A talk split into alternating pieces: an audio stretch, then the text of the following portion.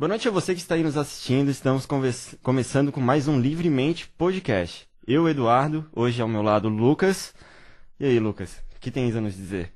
Mais um Visão de Mundo, né? E hoje vamos ter uma pessoa bem, bem legal para falar sobre a visão de mundo dele. Quem? Leonel Camazão, certo? Ele que já foi candidato a governador, correto? Vereador também. E vai falar um pouco com a gente aí sobre a visão de mundo, sobre como tem experiência no PSOL e eu acho que não só experiência nisso, mas em tudo, né? De tudo um pouco. Muito prazer. Oi, gente, tudo bem? O prazer é meu. Obrigado, Lucas. Obrigado, Eduardo. É, acertei, né? Isso, acertou. é, obrigado pelo convite aí do Livremente. É um prazer estar tá aqui hoje para a gente conversar um pouco. Perfeito.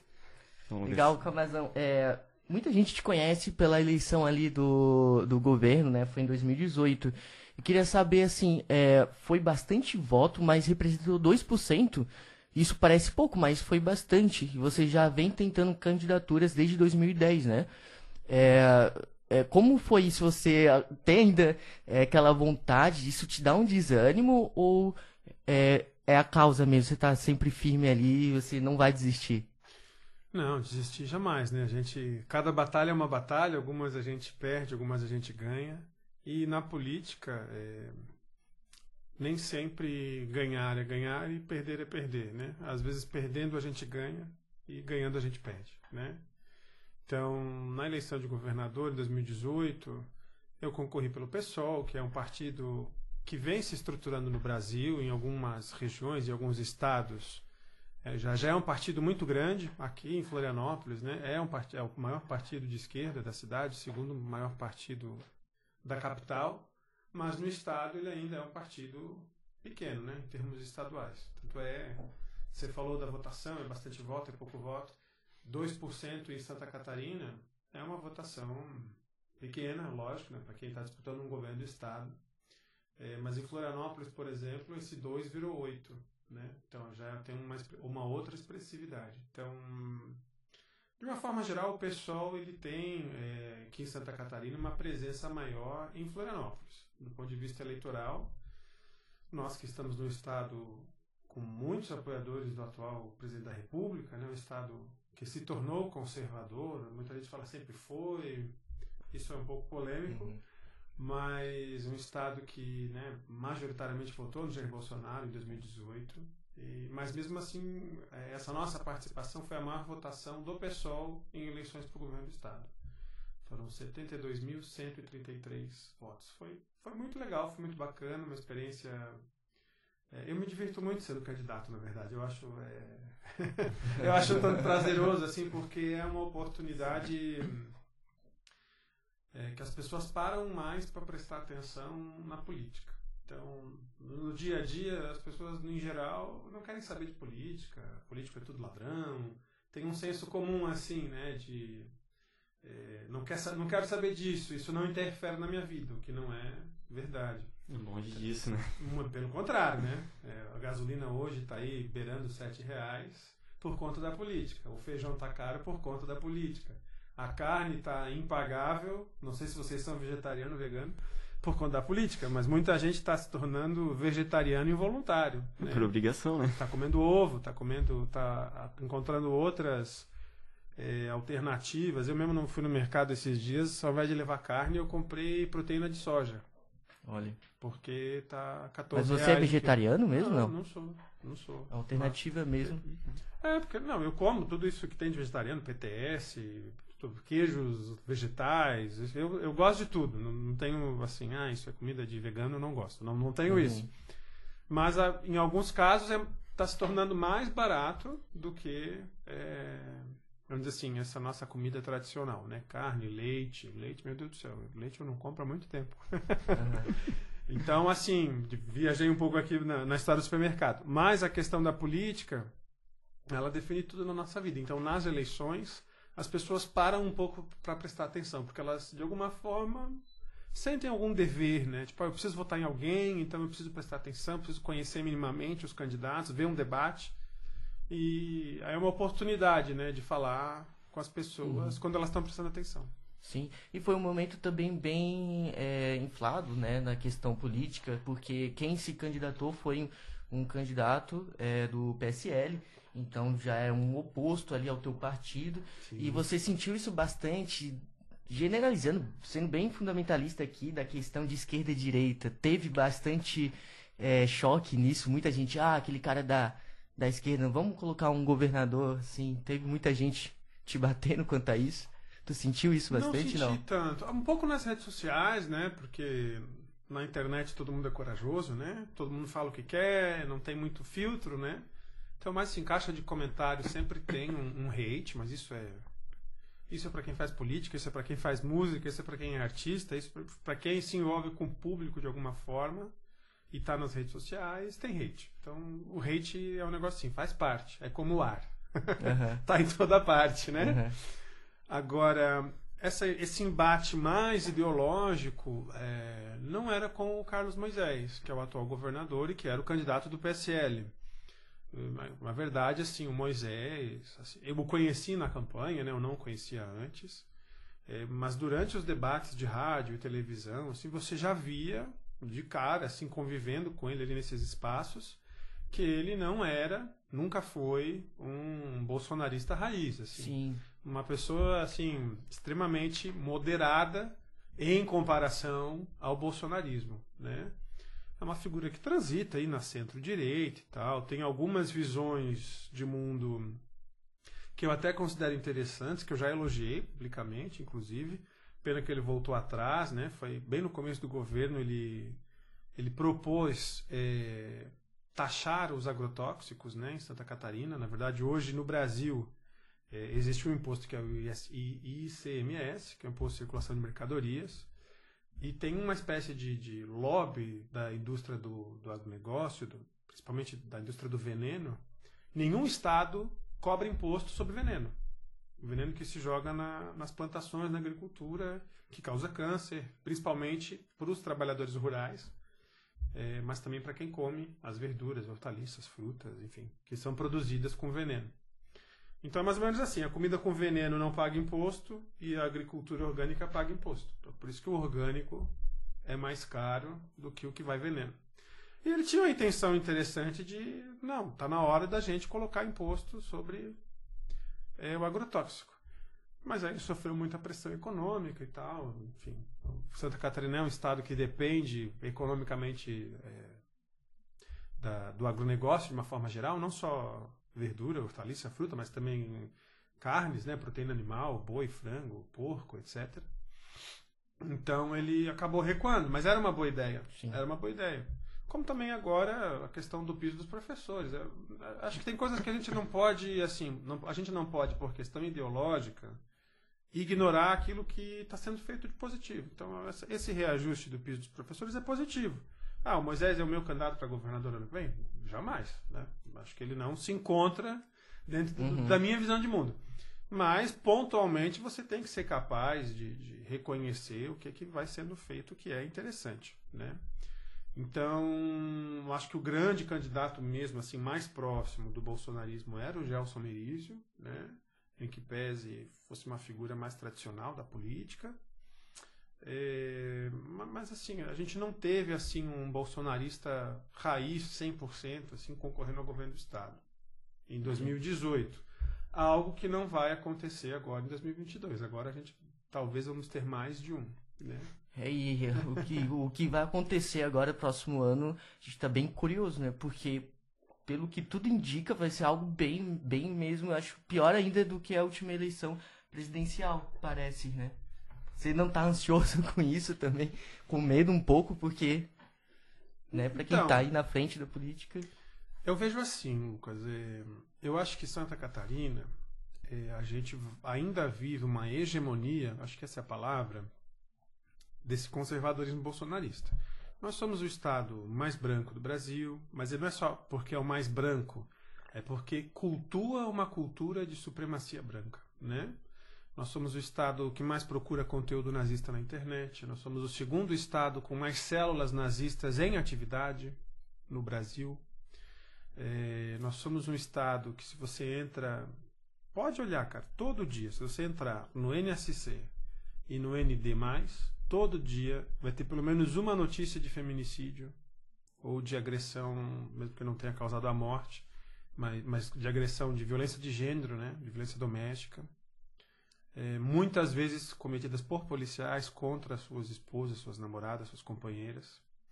Então, assim, nós vivemos um estado que é, é bastante, culturalmente, bastante difícil do ponto de vista do conservadorismo. Né? Agora, a minha avaliação é que essa vantagem da extrema-direita em Santa Catarina tende a diminuir em relação a 2018. Por quê? Porque a vida está muito difícil, porque as condições econômicas da, da, da, população em geral estão muito difíceis, né? Eu não sei se vocês fazem supermercado, eu faço, mas dá vontade de chorar. Vontade de chorar. Sim. Eu posso falar palavrão aqui? Pode Puta falar. que pariu, assim, sabe? Tipo, é, é impossível no supermercado assim, e você não, pelo menos não se sentir mal, assim, Aham. de como as coisas estão fora de controle, né? Sim. E aí você não é só esse sentimento de que as coisas estão caras, de que o dinheiro não vale mais do que valia. Mas é isso somado ao noticiário, você, você vai no mercado, passa por isso, chega em casa, liga a televisão, abre a internet e vê que a alta do dólar está favorecendo o ministro da Economia, que tem offshore, que ganhou 14 mil reais, 14 mil dólares, perdão, por dia em média, né? Com a alta do dólar que ele promoveu, porque ele é o ministro da Economia.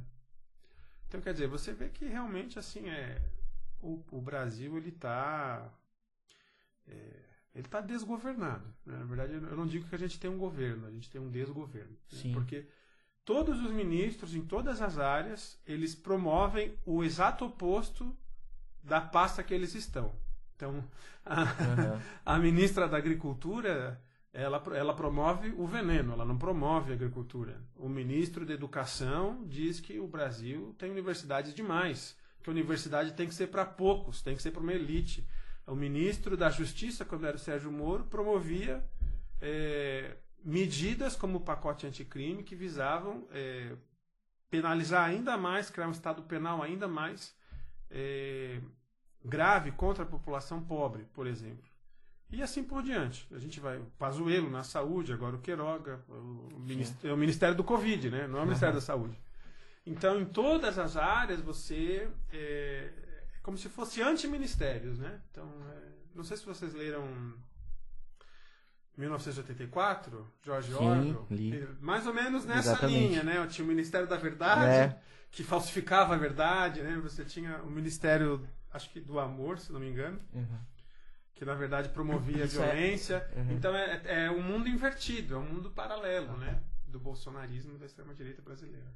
E o. Sendo bem positivo aqui, vendo o, o copo meio cheio, o que eu posso dizer que eu sempre digo é o seguinte: parece, não sei se você concorda, quero ouvir tua opinião, que as pessoas começaram a debater alguns assuntos a partir do Bolsonaro, na verdade, tirando por mim mesmo, a partir ali de 2013, com aqueles protestos e tal, Dilma e tudo mais. As pessoas começaram a entender exatamente o que é a Câmara, o que é Senado, agora no governo Bolsonaro, é, último, né, que teve foi a questão da pobreza menstrual.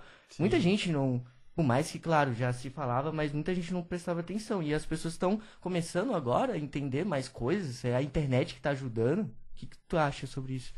É, me parece que esse fenômeno de uma nova direita no Brasil, ele foi um fenômeno de alguma forma politizante.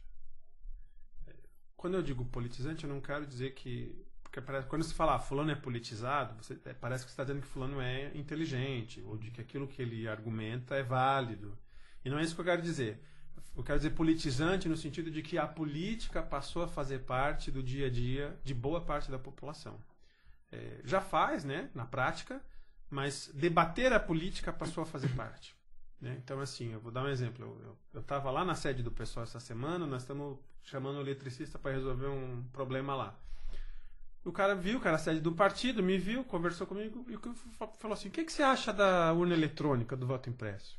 Então, assim, ó, os temas né, que estão sendo pautados, mesmo que sejam cortinas de fumaça, eh, eles estão na boca do povo. Então, as pessoas estão discutindo sistema eleitoral, as pessoas estão discutindo o papel do STF, as pessoas estão discutindo o papel da Câmara. Eh, agora, isso por um lado é positivo, mas por outro lado, eh, esse debate ele vem é, construído numa série de argumentos e, e afirmações, informações falsas. E fundamentalistas, muitas vezes. Também, fundamentalistas. Então, por exemplo, você citou a questão dos absorventes, né, da pobreza menstrual. Então, você vê a ministra da Mulher e dos Direitos, da Família e dos Direitos Humanos, ir para a imprensa e dizer assim: mas a prioridade é vacina ou é absorvente? Como se não, não pudesse ter os dois, né? Como se absorvente fosse tão caro quanto as vacinas. E não é. é o Bolsonaro liberou aí um, uma bonificação para os militares que daria para você manter essa política de absorventes para hum, pessoas pobres por mais de 300 anos. Porque o custo Sim. é baixo, o absorvente tem um negócio barato.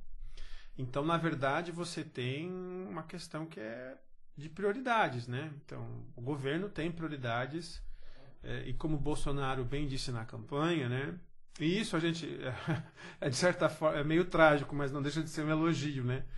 Ele efetivamente promove aquilo que ele diz, né? É, e muita gente votou nele em 2018 querendo dizer não, ele está exagerando, ele só é uma pessoa assim meio destemperada, mas tem bom coração.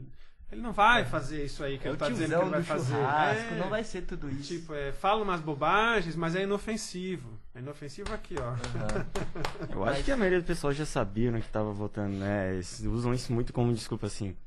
Que... Claro. É, eu vejo assim, sabe, Eduardo? É, tem um fenômeno na cultura política brasileira que a gente chama de antipetismo. Eu não sou petista, nunca fui petista. Não fui filiado ao PT. Eu já sou de uma geração que teve no PSOL o seu primeiro e único partido. Eu nunca fiquei pulando e tal. É, mas tem um fenômeno na sociedade brasileira que é o antipetismo, que foi muito alimentado é, pela mídia, né, de uma certa forma, mas não somente pela mídia, por vários outros espaços, dentro de escola, é, dentro de igrejas, seja com informações verdadeiras ou falsas. É, e o antipetismo é um fenômeno de ódio. a uma, porque agora, se você não concorda comigo, você é comunista. Né? Então tem uma confusão, uma espécie de macartismo reciclado. Né? McCarthy era um senador dos Estados Unidos que perseguia efetivamente comunistas, comunistas de verdade, outros nem tanto. Mas também similar ao que aconteceu na ditadura brasileira, né? Então, é esse pensamento de que se você não é a favor de uma determinada ordem, que é uma ordem violenta, uma ordem que se sustenta na coação, né? É, você é comunista. Então, eu sou comunista, tá? O Leonel Camazão é comunista. Ponto. Agora, a Folha de São Paulo não é comunista. A Veja não é comunista. A Globo não é comunista. O Dória não é comunista. Muito menos. né? Pelo contrário. Então, isso tem, um, tem também um, um objetivo de simplificação. O mundo é complexo. Mas é difícil entender o mundo complexo. Então, parte do discurso bolsonarista é uma simplificação. É o nós versus eles. E o, eles são todos os outros que não, somos, que não somos que nós, não portanto, comunistas. Né? Então, é, é, um disparate, na verdade. Né? É uma pobreza, assim, do ponto de vista intelectual. É, mas funciona. Funciona muito. Né? Funciona no futebol, né? É, Corinthians e São Paulo, Havaí Figueirense, né? Flamengo e Fluminense, não sei. Não sou bom de futebol. Mas então tem uma linha de, de, polarização, né? Que sempre existiu. Acho que eu também acho que esse negócio de que o Brasil está polarizado não é novidade. O Brasil está polarizado desde a redemocratização e um destes polos sempre foi o PT. O PT disputou todas as eleições desde 89 e ficou em segundo ou primeiro lugar em todas. E toda vez que teve segundo turno, disputou o segundo turno. Então, tipo, nós chegar em 2022 e o PT ser um dos polos, e a, sei lá, a Vera Magalhães, a Eliane Catanhede, ou seja lá quem for o comentarista de política, falar: Meu Deus, o PT é um radical extremo, gente. Vocês não estão convivendo no Brasil desde 89? Você... Tanto que Reinaldo Azevedo até teve um, uma mudança de teve. ideia, porque viu que tornou tudo isso, o que foi defendido, que a mídia mesmo defendeu, a mídia grande Sim. no caso, defendeu que isso causou. É, Mas, realmente... Lucas, mais do que a mídia, desculpa te interromper, mais do que a mídia, é, teve apoio estatal. Esse fenômeno do bolsonarismo teve apoio estatal. O que, que eu quero dizer com apoio estatal? Vocês já ouviram falar do Olavo de Carvalho, evidentemente. Vocês já devem ter ouvido falar de um livrinho dele que é tudo que você precisa saber para não ser um idiota. Né? Poderia começar não comprando esse livro, já é um bom sinal de que você não é idiota. Uhum. Mas é, esse livro ele foi distribuído nas escolas públicas do Estado de São Paulo, todas as escolas públicas do Estado de São Paulo, com dinheiro público, no governo geral do Alckmin, que talvez venha a ser visto do Lula, inclusive. A Veja, na sua fase mais antipetista, ela era distribuída em todas as escolas do Estado de São Paulo, com dinheiro público. Então, assim, parte desse fenômeno não é assim, ah, foi só natural, foi só a internet, eles só monetizaram no YouTube. Não, não foi só isso. Teve isto também. Mas muito dinheiro que rodou por ali foi a partir é, de apoios explícitos, é, seja da mídia tradicional, seja de governos, prefeituras, é, a políticos ou a ideias mais radicais de direita, mas que eram antipetistas. Então, assim, se é para bater no PT, vale qualquer coisa. Sim. O Kim Kataguiri, que é um desclassificado, assim, uma pessoa pobre intelectualmente, um... enfim, uhum. uma pessoa que não contribui, né, como um parlamentar, antes de ser parlamentar, foi um colunista da Folha de São Paulo. Sabe, gente que invadia a escola, que invadia a exposição de arte para censurar a exposição, para perseguir professor, aí tem coluna na Folha de São Paulo, porque aí tem que ter né, uma. É uma contradição muito grande, né? Porque tem essa coisa do comunismo, o Estado, né? O que veio que com a nova direita é a redução da, da participação do Estado e tal. Sim. Só que o que na verdade sempre teve e está tendo agora, né? É o que o, o pessoal liberal, economicamente falando, se arrependeu agora, porque não é o que foi pregado, né? Sim, é, a gente costuma dizer no pessoal assim, é, o liberalismo ele é ele é muito vitorioso ideologicamente, ou seja, as pessoas acreditam no liberalismo, no neoliberalismo como uma solução, é, mas economicamente ele é uma fraude, ele não ele não funciona, né? Ele é isso. Então aí, vocês não criam liberalismo? Tá aí o Paulo Guedes. Olha onde a gente está. É, é autoexplicativo, entendeu? Você não, não precisa ser economista para perceber que nós estamos vivendo talvez uma das maiores tragédias econômicas desse século. Assim, eu acho que pior do que nós estamos agora só no, no século XX, né? E, e essa tragédia econômica, claro que tem um, um fator pandemia, tem um fator pandemia, mas é, também não existe uma, o que a gente chama de política contratendente. Né? Então, se você pegar economistas de uma linha mais keynesiana, que é uma coisa mais próxima da social-democracia, não estamos nem, nem perto de, de comunismo uhum. aqui agora. O que, que, ele vai dizer? Que o Estado ele tem que ser contratendente. Então, assim, se a economia vai bem, o Estado vai arrecadar mais. Então, quando, nesse período de boom, o Estado deve guardar dinheiro. Sendo bem, bem simplista. E no período de crise, o Estado tem que gastar dinheiro. Porque é o contratendente. Se a economia vai bem, você reserva. Se a economia vai mal, você injeta dinheiro na economia para a economia continuar girando. Então você faz programa habitacional, você constrói casa, você é, faz empréstimo para pequeno comerciante, para agricultor, você faz programa de transferência de renda. Então é uma política econômica que tenta manter é, a ordem econômica do capitalismo relativamente equilibrado, né? Porque as crises no capitalismo são frequentes. Né? Cada 10 anos tem uma crise, Sim. né? Então o liberalismo diz que não, é, é a ordem é sempre o ajuste, diminuir o Estado, diminuir, diminuir, diminuir, diminuir. Só que diminuindo o Estado, onde é que a gente está indo parar? Né? Então a gente está em recessão, o que chamam também de estagflação. Né? A economia não cresce e a inflação dispara. Então se a economia não cresce, o poder de compra vai lá embaixo, a inflação aumenta, o poder de compra vai mais embaixo ainda e o dinheiro que você ganha não compra mais nada. Sim. Né? Então, é o empobrecimento, é a volta da miséria, da fome. Uhum. Essas cenas horrorosas que a gente tem assistido Sim. por aí, né? A gente disputando caminhão de osso, né? Uhum. Que vai pro lixo. Uhum. Então, é...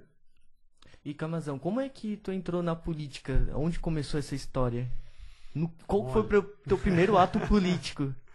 Sem partido, no que Não, você... foi sem, foi sem. Não, assim, como política? A, a política começou a fazer parte da minha vida muito cedo. É, de uma forma de diálogo ainda, né? Então, eu, eu, eu nasci em São Paulo, né? Minha mãe é a minha mãe é criada em São Francisco do Sul, aqui no norte do estado, nasceu em Joinville. O pai dela era aqui de São José, aqui da Ponta de Baixo, e a mãe dela de Guaramirim. Mas aí ela tinha vinte e poucos anos, foi para São Paulo tentar a vida lá e eu nasci lá. Depois voltamos. Mas na minha infância, eu me lembro de acompanhar. É, os meus pais tinham uma loja de serigrafia. Sabe o que é serigrafia? É esse, eu já acho que nem sei se se faz mais isso, mas é é um serviço de estampa de camiseta, só que eram estampas ah. que faziam estampa em plástico, em lata, em caneta, enfim, é transferência de imagens e tal para objetos. É, e meu pai pegou, naquela época, material de propaganda política podia qualquer coisa, né? Então tinha boné, camiseta, tudo que era brinde, né?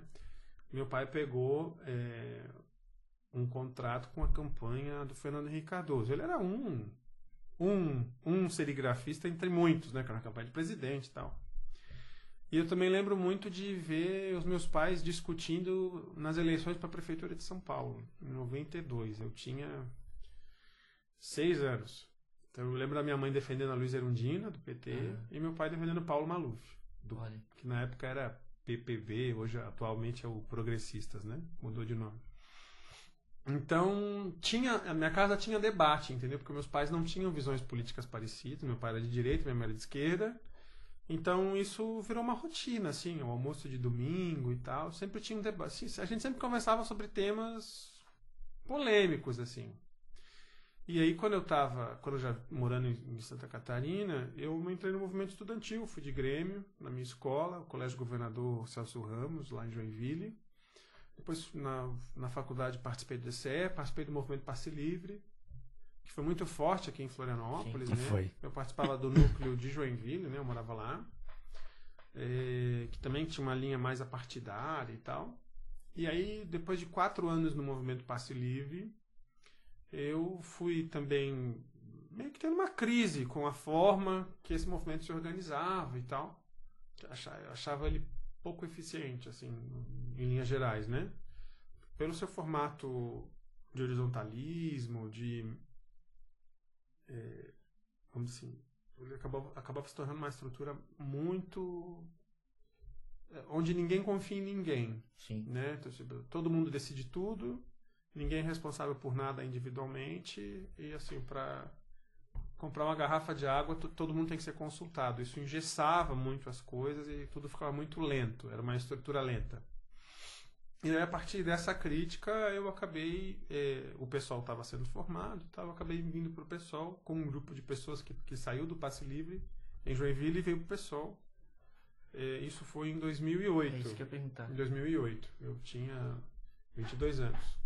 Então foi aí que eu entrei na política partidária, mas já fazia movimento social, movimento estudantil desde os 16, assim. O pessoal tá fazendo um cálculo agora de idade. Agora, hoje, nesse dia, você tem. Eu tenho 35. 35. Não, Beleza. cara, Com certeza ah, não. Obrigado.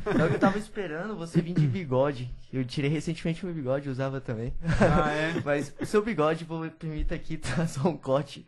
É, é, é bonito. Deve, talvez um dos mais bonitos de Florianópolis. É, é o charme. Co é o charme. Coloquem aí nos comentários se vocês concordam. Isso aí. E pretensões, assim, projeções, que tu pretende, pretende se candidatar novamente? Sim, sim. Eu acho que, assim, eu acabei escolhendo um caminho na vida, que foi a militância política partidária. É, claro, você pode ser um militante de partido sem, sem ser candidato necessariamente.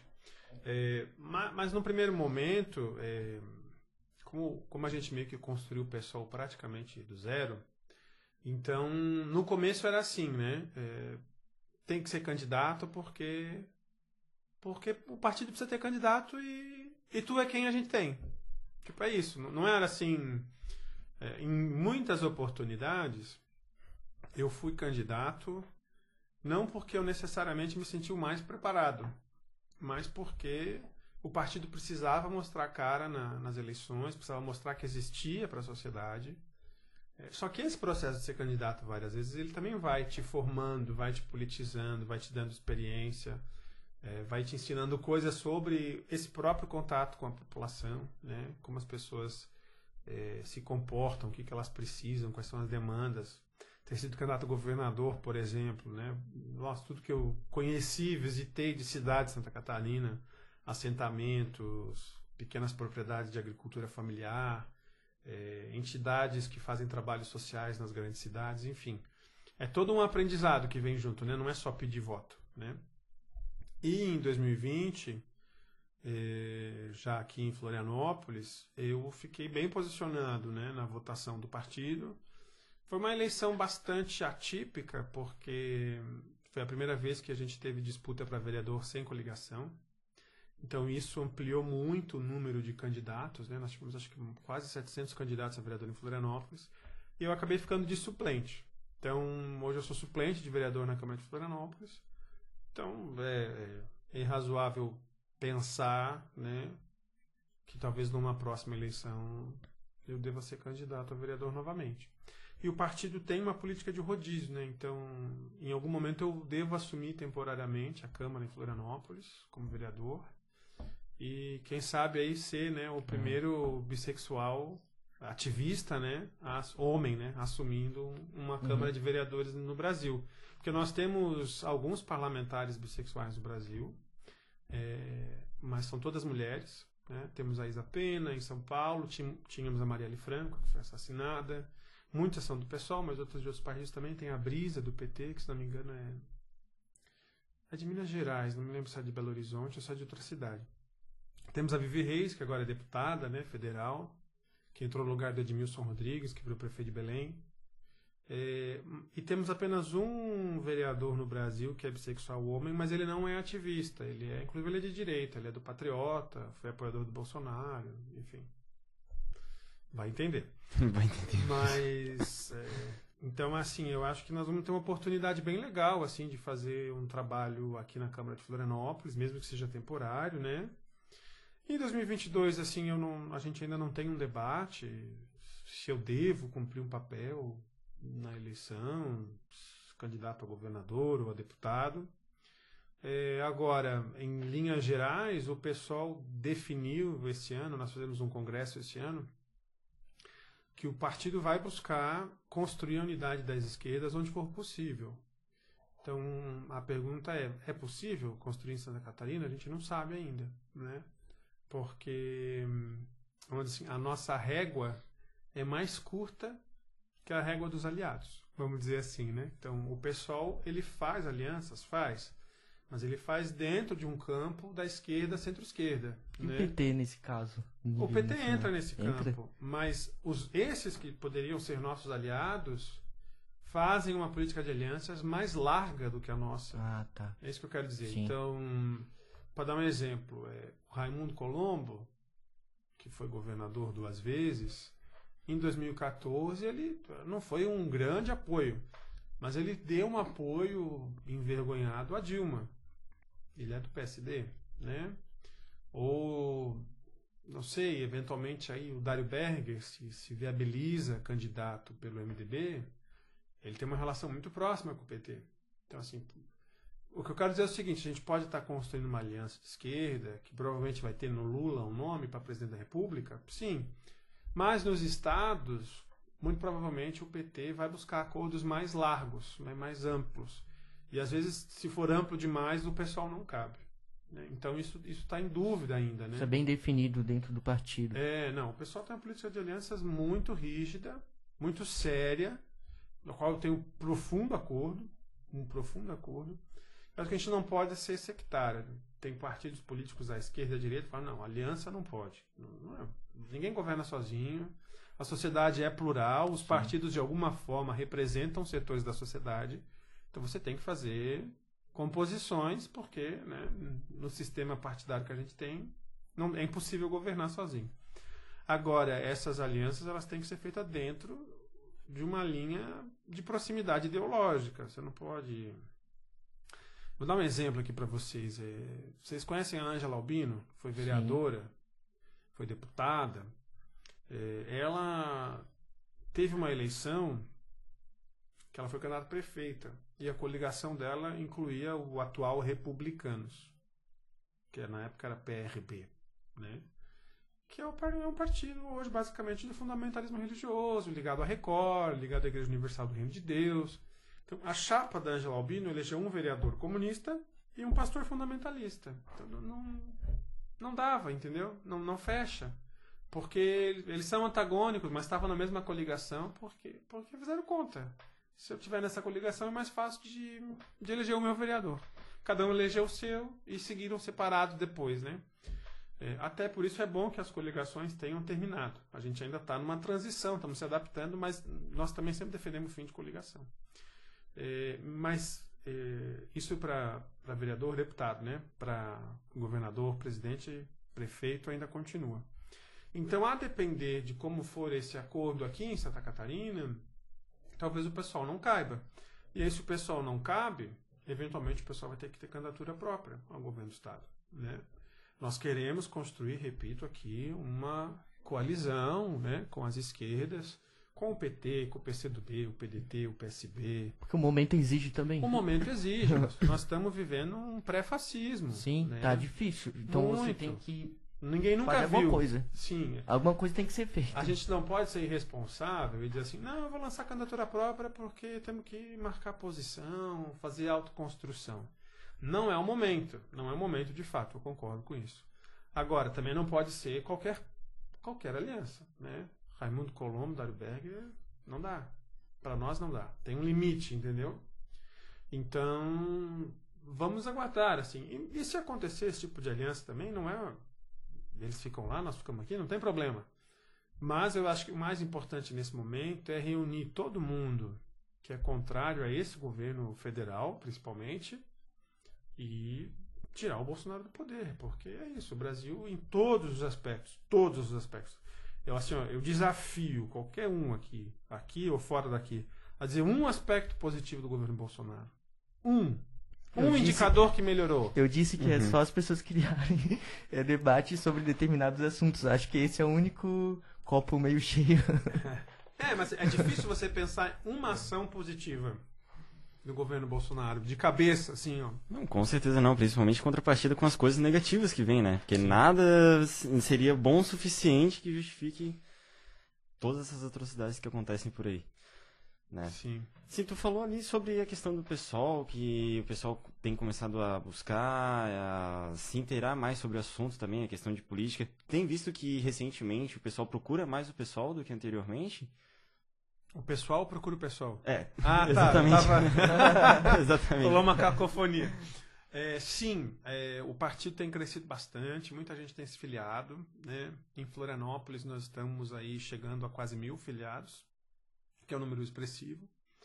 É, a gente ainda não é do tamanho que a gente tem na urna. Acho que isso é bem claro. Então, o pessoal em Florianópolis ele é muito grande na urna, mas ele ainda o número de filiados não, não corresponde, vamos dizer assim, a essa votação expressiva que a gente vem tendo desde 2012, né? Que vem, vem tendo e vem crescendo, né?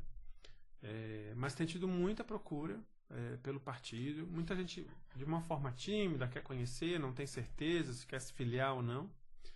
É, mas tem havido essa procura e alguns fenômenos aceleraram isso. Né? Eu acho que a própria chegada do Guilherme Boulos ao PSOL, o desempenho fenomenal que ele teve na disputa para a Prefeitura de São Paulo, uma, foi uma campanha bonita, assim, né? não sei se vocês acompanharam, mas uhum. uma campanha que foi bastante ideológica, bastante inovadora do ponto de vista da comunicação, né? A partir do, da entrevista do Flow, ele teve ah, muita muito acesso, né? Sim, sim. Teve um ele, é- destaque ele é ali, muito né? bom de mídias sociais também.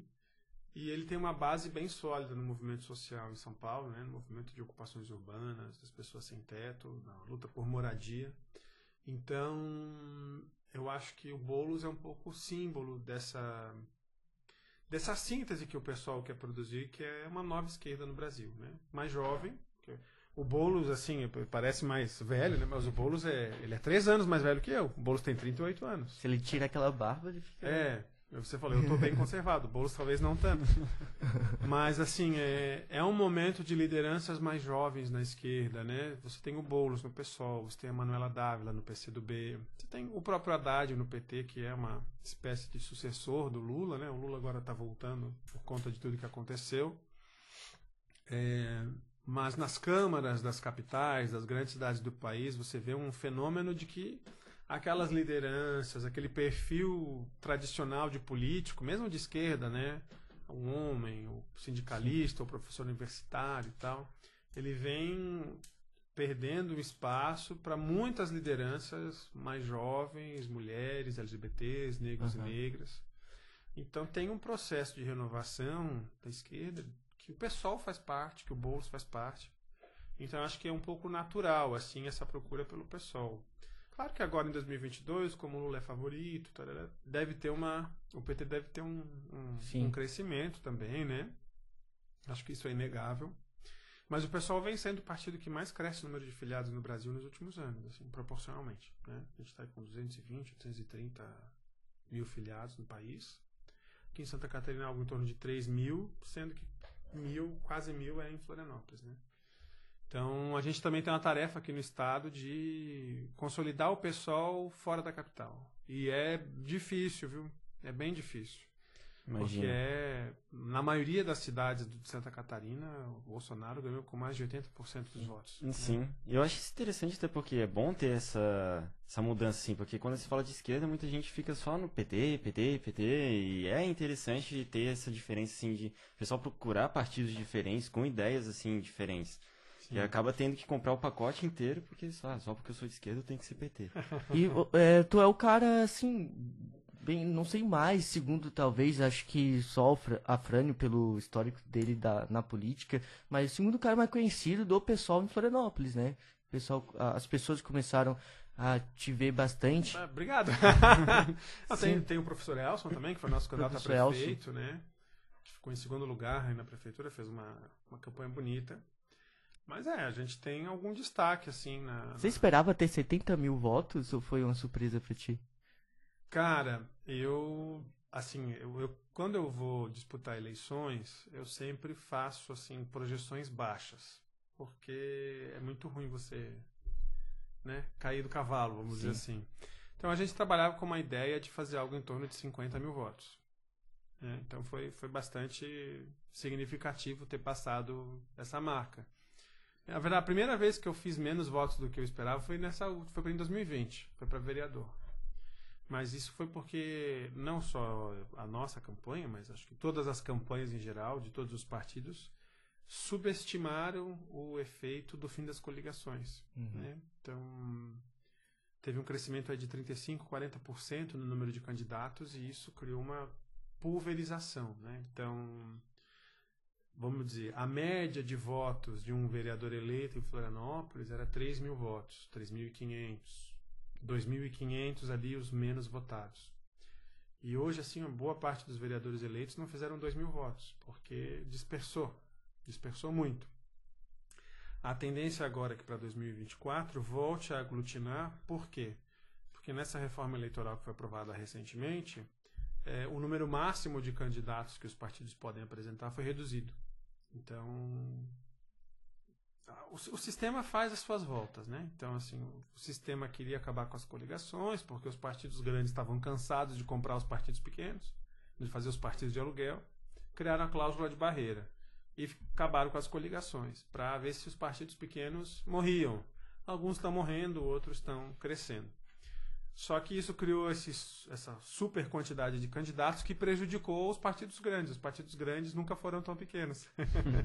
Então agora eles estão restringindo, porque na verdade tem um projeto do sistema que é você fazer do Brasil um país com cinco, seis partidos. Né? E, e, a gente tem um senso comum, né? Tipo, ah, partido demais é ruim. Por quê? A gente não chega nessa discussão, né? Só se tem, só se martela o dia inteiro. O Brasil tem muitos partidos e os partidos são ruins. Tem muito partido é ruim, por que, que muito partido é ruim?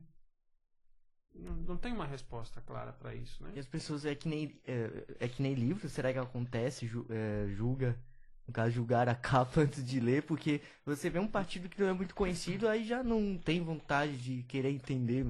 Rola isso é, também? Eu acho que a maioria das pessoas, de forma muito equivocada, mas isso também é muito estimulado pela mídia, elas desconsideram o partido na hora de votar. Muita, você nunca ouviu isso? Ah, eu não voto em partido, eu voto na pessoa. Cara, que erro, que erro rude que você está cometendo quando você faz isso. Principalmente quando você vota para vereador e deputado. Porque o sistema eleitoral. Você vota no Leonel Camazão para vereador, mas você está votando na chapa do PSOL. As 1.475 pessoas que votaram no Camazão para vereador ajudaram a eleger o Marquito, o Afrano e a coletiva Bem Viver. As pessoas não entendem que, que, é uma, que o resultado de vereador e deputado é a soma de todos. Por isso que as coligações eram ruins, porque você votava no comunista e elegia o pastor, ou você votava no pastor e elegia o comunista. Então, o fim das coligações foi bom no sentido de que o, bom, se você vota no Camazão, no pessoal, você elegeu o Afrânio, o Marquito e a coletiva Bem Viver, não é exatamente igual, mas está próximo, né? Está próximo ideologicamente. O Marquito fala de agroecologia, o Afrânio fala de funcionalismo público, a coletiva fala de direitos indígenas, direitos das mulheres, direitos humanos. Está próximo de quem votou em mim, de alguma forma vai ser representado pelos vereadores do PSOL. Mas no esquema das coligações, você votava na direita e elegia a esquerda e vice-versa. Então, era ruim. É, então, eu acho que, na verdade, nós precisamos, eu acho que isso vem acontecendo devagarinho, mas vem acontecendo, nós precisamos fortalecer o sistema partidário brasileiro. Tanto na parte da educação, ou seja, desse entendimento de que sim, existem ideologias, de que os partidos defendem causas, é, e a gente tem que desfulanizar a política. Essa coisa de eu voto na pessoa e não no partido, ela é um erro rude, porque ninguém governa só porque é um grande líder carismático. Sim, porque sim. é um apresentador de televisão, ou porque é o Lula, ou porque é o Bolsonaro, que são figuras que arregimentam multidões. Uhum. Mas na hora de governar, quem vai estar nos ministérios, nas secretarias de governo, são figuras dos partidos. E os partidos têm projeto de sociedade. Então, a gente precisa, e a mídia precisa também, parar com essa linha editorial antipolítica. Eu acho que isso é um negócio que está no Brasil há muitos anos, de tipo, uma Colocar o- criminalização da política. o político como aquele cara bandido, Sim. dinheiro na cueca. Exatamente. Claro que tem que denunciar o que está errado, Óbvio. tem que investigar, eu não tenho dúvida disso. Mas nós precisamos de um sistema eleitoral que fortaleça os partidos políticos e não as personalidades, não os caciques. É, são poucos partidos no Brasil que são efetivamente democráticos. Né? Nós acabamos de sair de uma eleição interna agora, temos um novo presidente estadual, que é o Mário Dutra, de Joinville, que foi eleito pelos filiados do PSOL. Agora, você vai no PSL, é assim, ó. Quando o governador era do PSL, o deputado tal era presidente do PSL, brigou com o governador, o governador liga pro presidente nacional do PSL e fala: Bivar, tira o fulano aqui da presidência do PSL Santa Catarina e bota o ciclano, que é meu secretário. E botava. Então, assim, os partidos no Brasil, em geral, não são democráticos. É todo mundo é nomeado, assim, não tem eleição. Então ainda é um sistema pobre, né? Talvez essa, essa rejeição grande à política é também por essa sensação eh, de que os partidos são imutáveis, né? De que você não consegue entrar, que você não consegue acessar o partido e dirigir o partido, levar o partido para um determinado caminho. É, a, gente ainda, a gente ainda tem muito uma cultura de que assim, ah, o Lucas quer ser vereador, então ele precisa estar no partido porque ela lei obriga. Então a filiação, para muitos candidatos inclusive, é só uma etapa burocrática, entendeu? Eu preciso estar no partido, nesse partido aqui estou fazendo umas contas, eu tenho mais chance de me eleger nesse do que naquele, então eu vou nesse. Vai só por requisito, assim, né? Só Vai pra cumprir o requisito. Exatamente. Para Mas- cumprir a obrigação. Uma dúvida que eu tenho, assim, em questão ao pessoal e também a tua opinião, a tua visão, é, tu acha que o pessoal ele sofre algum tipo de preconceito pela população, assim, da questão de- do socialismo? Sim. E co- como que tu vê essa questão, assim, o pessoal talvez deveria ser mais mente aberta, ou que... É, é assim, o PSOL é um partido socialista. Isso é incontestável. Ponto, né? né? Não, por natureza, por definição, nós somos um partido que vai contestar a ordem vigente, porque nós não vivemos no socialismo. Pelo contrário, estamos muito longe, Muito disso. disso. Muito- que- apesar do presidente da República pensar um pouco diferente. Os eleitores também, né? é, Infelizmente. Mas, então, por natureza, nós somos um partido que vai contestar, né? Então, o programa político que o pessoal defende é um programa eh, de conflito. de conflito com a ordem. O que, que eu quero dizer? Não é quer quebrar vidraça de banco? Não, não é isso que eu estou dizendo. Deixa claro. Sim. Quando eu digo de conflito com a ordem, eu estou dizendo assim, eu quero taxar rico. E os ricos fazem parte da ordem. Eu quero rever os privilégios dos funcionários públicos, mas não de todos, porque a maioria dos funcionários públicos, ao contrário do que se imagina, são uns pobres fudidos. Ganham R$ 2.500 para estar na linha de frente do Covid no hospital. Ganhavam até pouco tempo atrás R$ 2.000, R$ 3.000 para estar na sala de aula com 40, 50 alunos. Mas nós temos que falar dos privilégios do exército, dos juízes, dos promotores, uhum. né?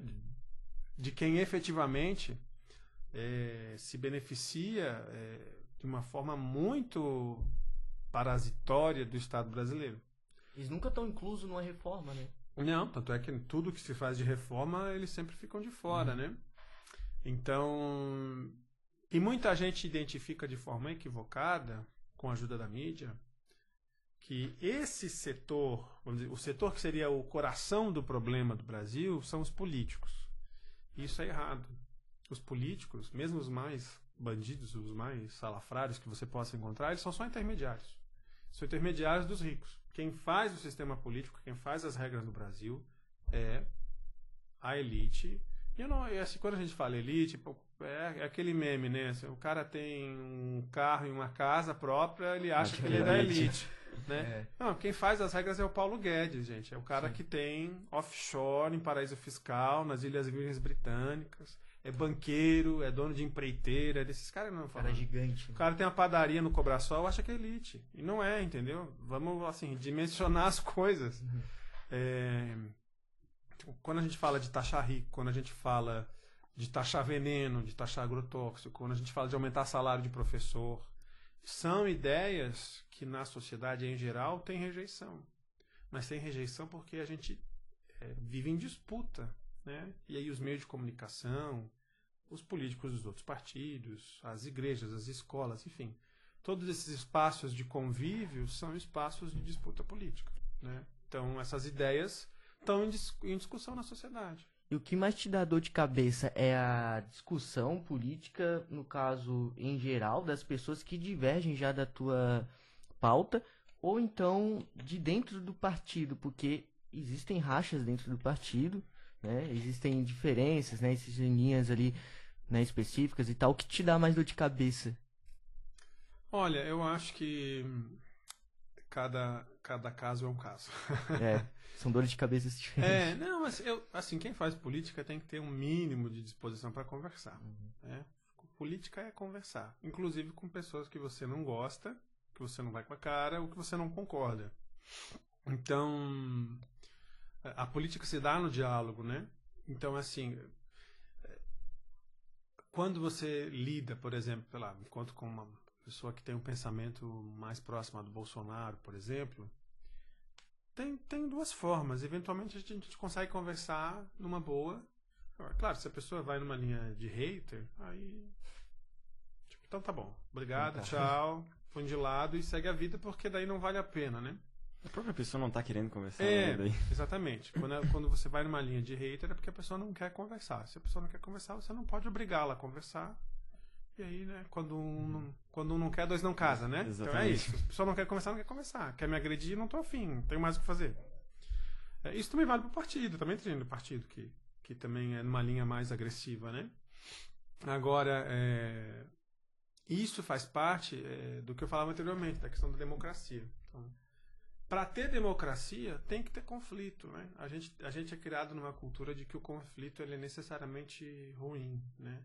Na verdade, não. Quando você debate ideias, quando você debate projeto, seja de partido, de sociedade, vai ter conflito. Né? Porque a sociedade é diversa as pessoas têm interesse diferente. Isso é objetivo. Se você vai quer construir ou você só quer bagunçar.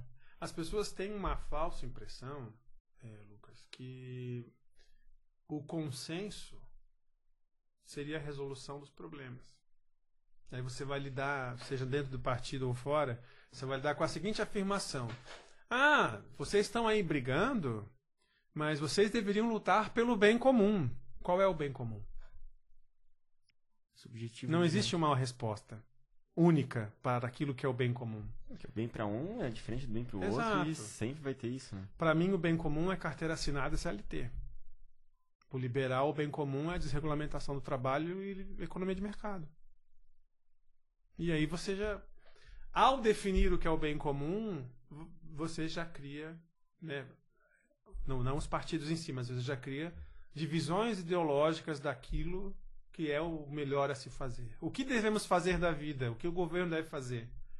Ao responder essa pergunta, você não, não, não existe possibilidade de ter uma resposta única.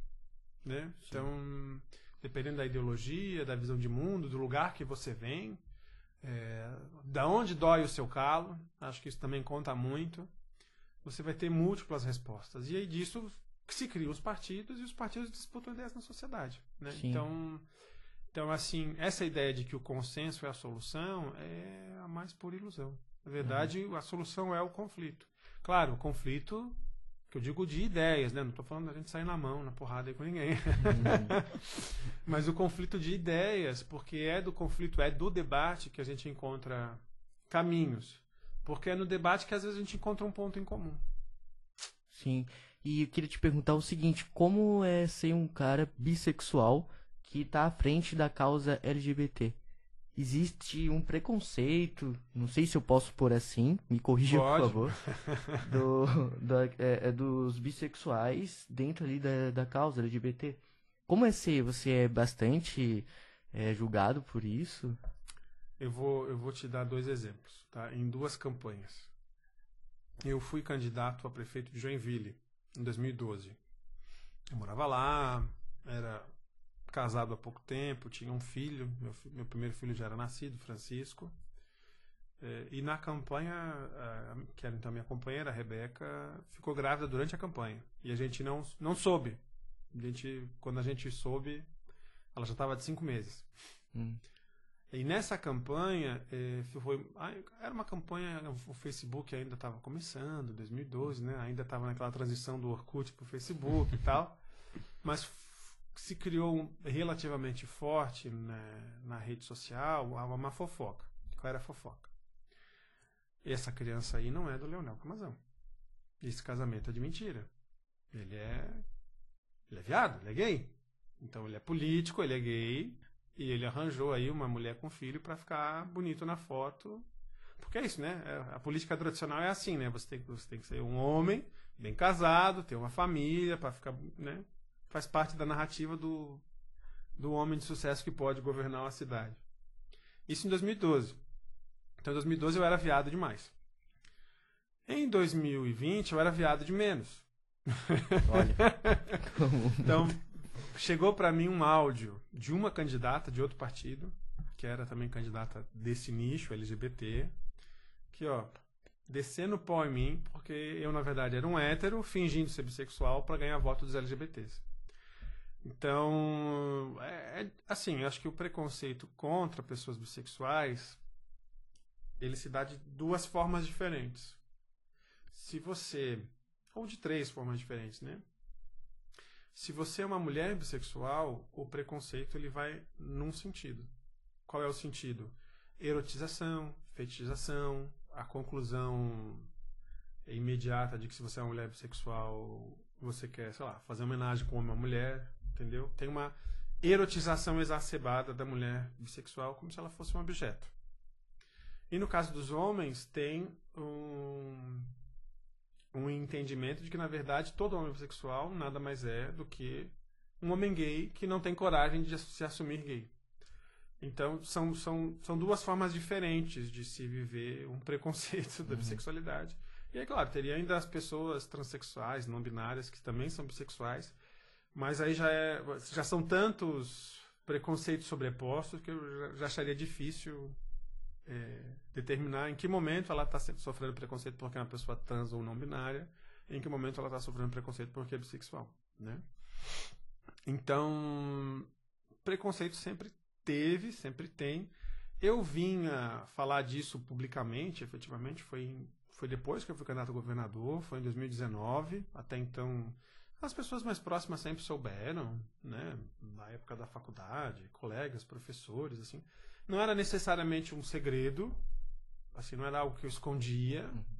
mas também não era algo que eu ia para um, para uma campanha política e eu sou bissexual, entendeu? E isso faz parte da minha identidade e nós temos que ter políticas públicas para para esse segmento.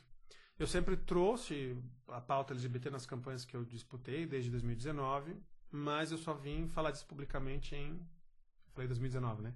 Desde 2010, perdão. Mas eu só vim falar disso publicamente eh, em 2019, eh, porque foi um processo mesmo, é um processo particular, né? De, Sim.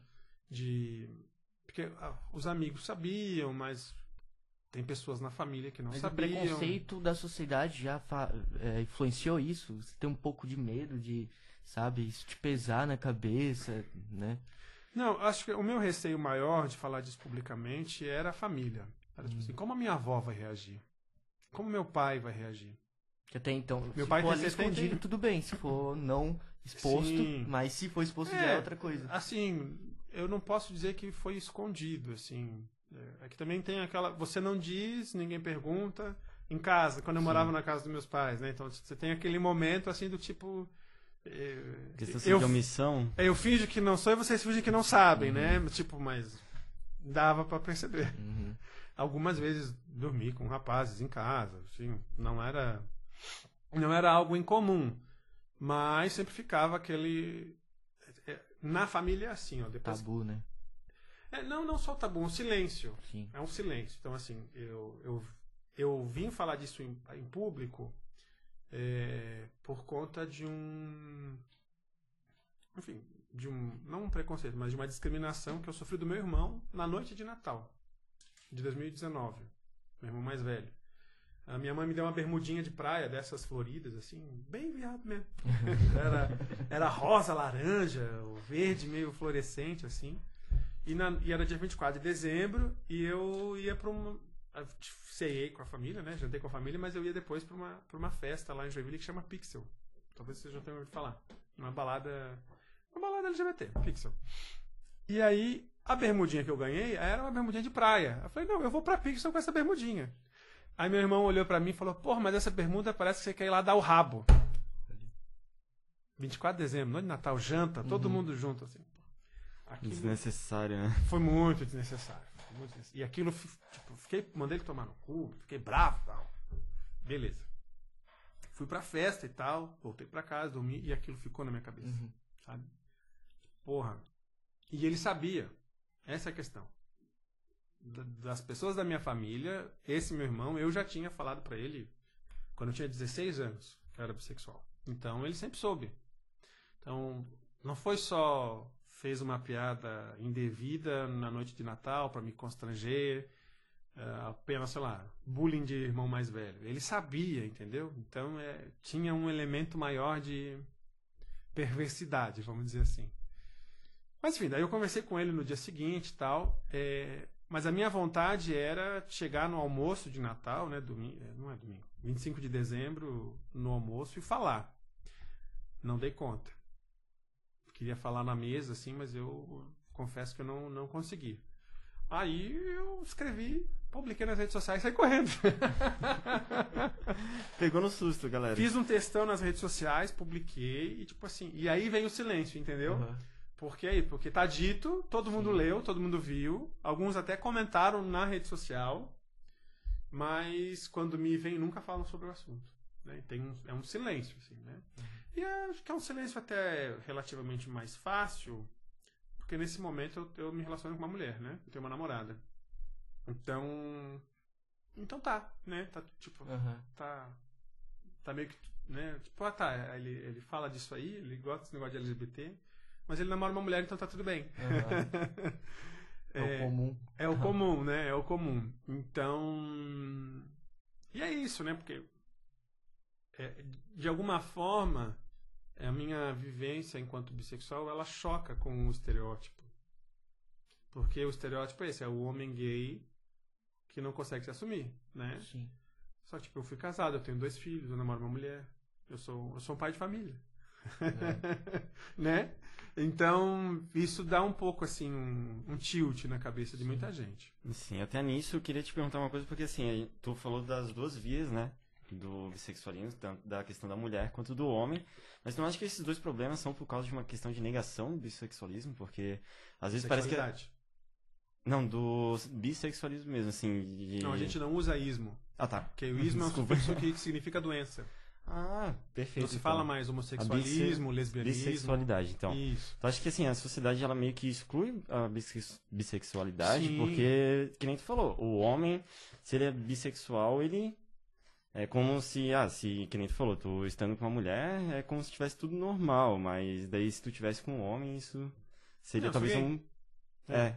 Tu acha que isso existe muito ainda? Sim, profundamente. Eu acho que eu, eu, eu tive solteiro esse ano. No começo desse ano eu fiquei três meses solteiro. E aí eu saí com um rapaz, que inclusive tem o nome do meu filho, Francisco. É professor da rede estadual. E aí a gente saiu algumas vezes e tal, assim, casual, né? Depois não se falamos mais, ficou por isso mesmo, assim, não, não foi pra frente. Até aí, normal, tudo bem, né? Quem nunca, né? e aí eh, eu voltei a namorar a garota com quem eu namorava. Então a gente, a gente se separou, ficamos três meses sem se falar, daí a gente voltou a se ver. Passou seis meses no total, a gente voltou a namorar. E aí um dia eu publiquei uma foto com ela no Instagram, assim, nos stories. Aí esse cidadão, que eu não falava com ele há, sei lá, três meses, quatro meses, não sei quanto tempo. Ele vai lá no Instagram e escreve assim: Eu esperava mais de você. Nossa. Eu falei, o que, que você quer dizer com isso, né? Tipo, esperava mais o quê? Queria me namorar? Não pediu? Não, não me procurou? Queria levar pra frente? Não fizesse nada? Ficasse parado, né? Ou esperava mais de mim por quê? Porque eu tô com minha mulher? Tipo, é. Então, assim, é muito presente ainda. Preconceito às Muito. vezes vindo da própria comunidade LGBT, Vem, então. de monte, de monte. As pessoas têm um problema sério é, dentro do. Assim, numa discussão de bissexualidade, a gente vai chamar isso de monodissidência.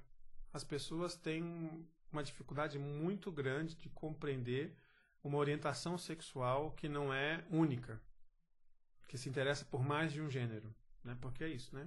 As pessoas conseguem entender heterossexual, conseguem entender homossexual. Tipo, não. Você é gay, você gosta de homem, acabou. Você é heterossexual, você gosta de sexo oposto acabou. Esse, esse é o mundo simples. Quando é fora dessa, dessa, desse binarismo, aí dá uma confusão na cabeça das pessoas. A maioria das pessoas não entende.